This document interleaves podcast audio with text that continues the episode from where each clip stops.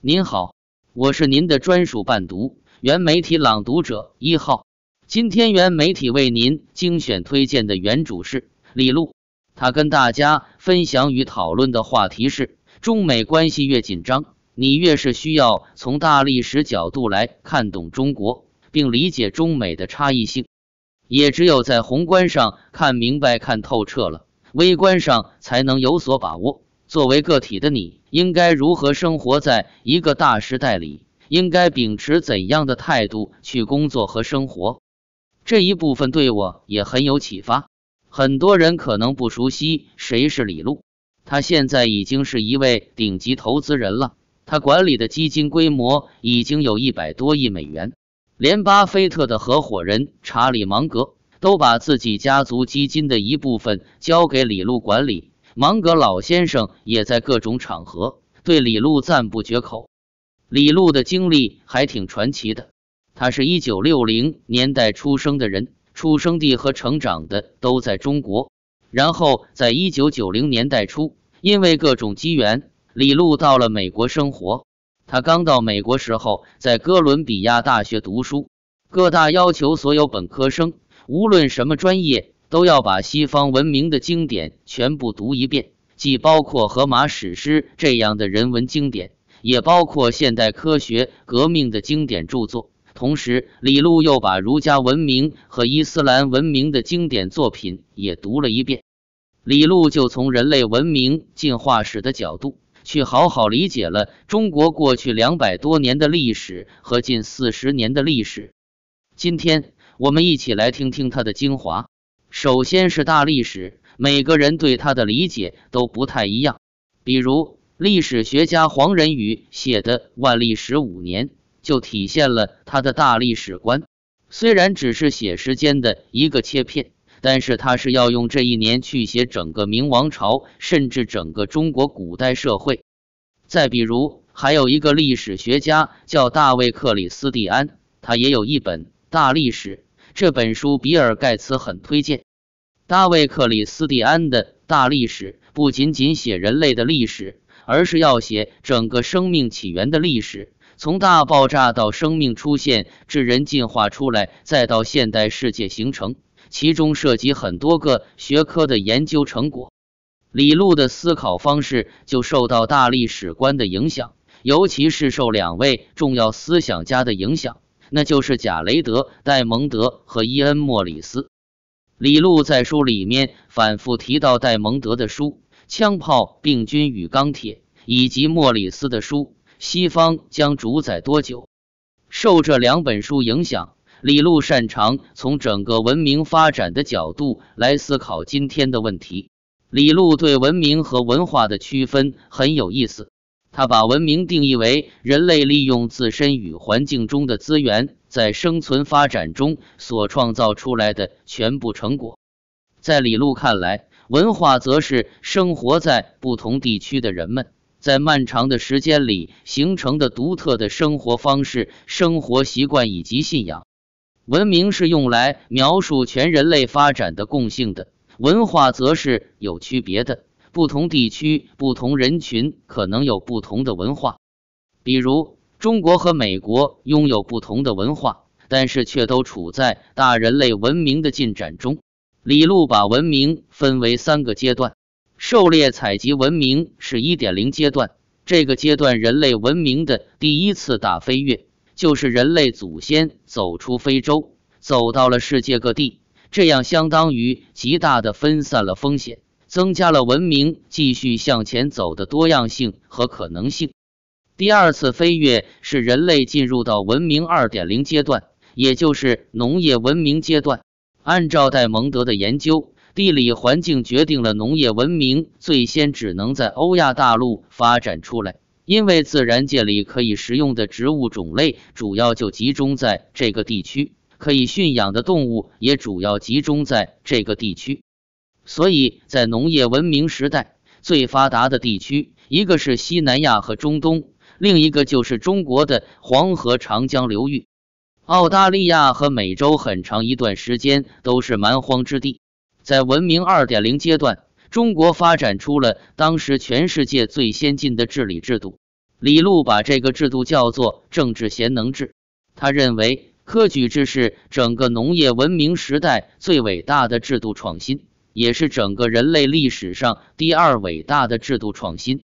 正是由于中国这种制度上的优越性，让中国历代王朝可以有效的管理一个庞大的帝国，应对农业文明必须要面对的挑战，比如战争、饥荒等。所以，中国是领先世界的。第三次飞跃是从工业革命开始的文明三点零。李路把这个阶段叫做科技文明阶段。三点零文明的核心是现代科技和自由市场经济的结合。从宏观视角来看，也是从人类进入三点零文明之后，整个人类社会的发展开始加速。这就是为什么中国一直在说拒绝跟美国脱钩。我相信不少人都看过那个著名的曲线：一八零零年之前，人类社会的经济发展曲线基本是一条直线，非常平稳。一八零零年之后，这条线开始变得非常陡峭，就像爬山一样往上走。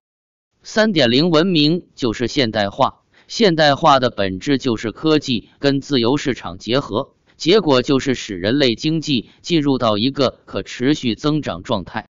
那么，如何从三点零文明出发来理解中美关系呢？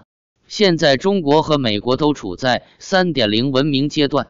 三点零文明阶段最伟大的制度创新是现代科技和自由市场的结合。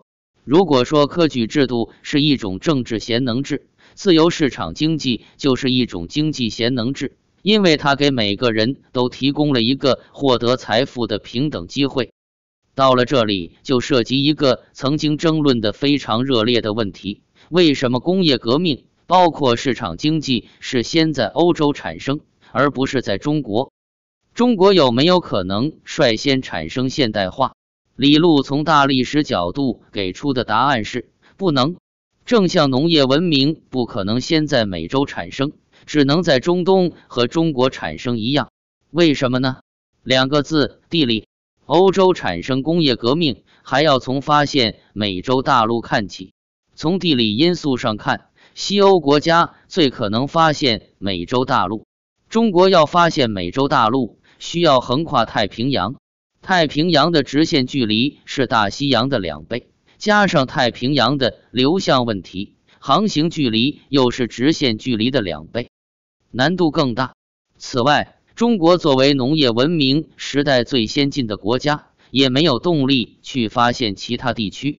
西欧没有当时中国的制度创新，很焦虑，就必须做出尝试来应对农业文明那些挑战，要努力往外走。在这些尝试中，就发现了美洲大陆，这就引发了新一轮的制度创新。西欧发现美洲大陆之后，形成了以贸易为基础的大西洋经济，并且催生出对现代科技的需求，最后让工业革命先后在欧洲和美国发生。这里面也有一个文化差异的问题。中国在文明的二点零阶段已经形成了当时最为先进的治理制度，因此很难不让当时的政府不去参与经济活动。这跟欧洲的弱势政府截然不同，所以可以说，西方和中国是因为地理位置的不同，形成了各自的文化传统和治理形式。说到这里，再强调一下李路对文明和文化的区分：文明是用来描述人类发展的共性的，文化是用来描述不同地区、不同人群的区别的。不同地区、不同人群可以有不同的文化。但早晚都要汇入到一个大的人类文明系统里，所以在欧洲和美洲进入到三点零文明之后，世界上其他国家和地区也先后主动或者被动进入到三点零文明，也就是现代化阶段。这后面的历史就是我们大家都很熟悉的历史了。在亚洲，日本通过明治维新，主动进入现代化阶段。表现就是学习西方科技，鼓励国际贸易。中国的道路走的有一些曲折，但后面的发展速度非常快，到今天为止已经是全球第二大的经济体，而且仍然在继续增长。中国经济的增长速度这么快，除了中国自身的改革、政府的治理水平以及企业家精神的崛起之外，按照李路的现代化观念，就是中国接受了三点零文明的技术，并且接入了全球市场。三点零时代的核心，除了技术，还有市场。李路关于三点零文明的一个核心洞察，就是在三点零文明的时代，占领土地已经不重要，不是谁能占领更多的土地，谁就能主导世界秩序。而是谁能主导世界市场，谁就能主导世界秩序。因为自由市场本身具有规模经济效应，所以三点零文明有一个铁律，那就是最大的市场最后就会成为唯一的市场。这个市场就是之前大家一直在讲的全球化。主导世界市场的国家，如果把哪个国家或者地区排除出这个最大的市场，那就相当于压制了该地区的发展，所以李路说，中国要想发展，就坚决不要离开全球国际市场。简单总结一下，今天精选原主李路从大历史角度看中国的视角。首先，他以一种更宏观的视角，把人类文明分成三个阶段：狩猎采集文明、农业文明和科技文明。其次，李路认为。地理因素决定了中国在农业文明时代领先，西欧和美国在科技文明阶段领先，中美也由此产生了不同文化差异。第三，三点零文明，也就是科技文明的铁律是最大的市场会成为唯一的市场，所以中国要想在三点零文明中保持繁荣，就不要离开全球国际市场。以上精华内容都出自李路的新书《文明现代化价值投资与中国》，有兴趣的朋友可以去买来仔细读读，相信你会有更大的收获。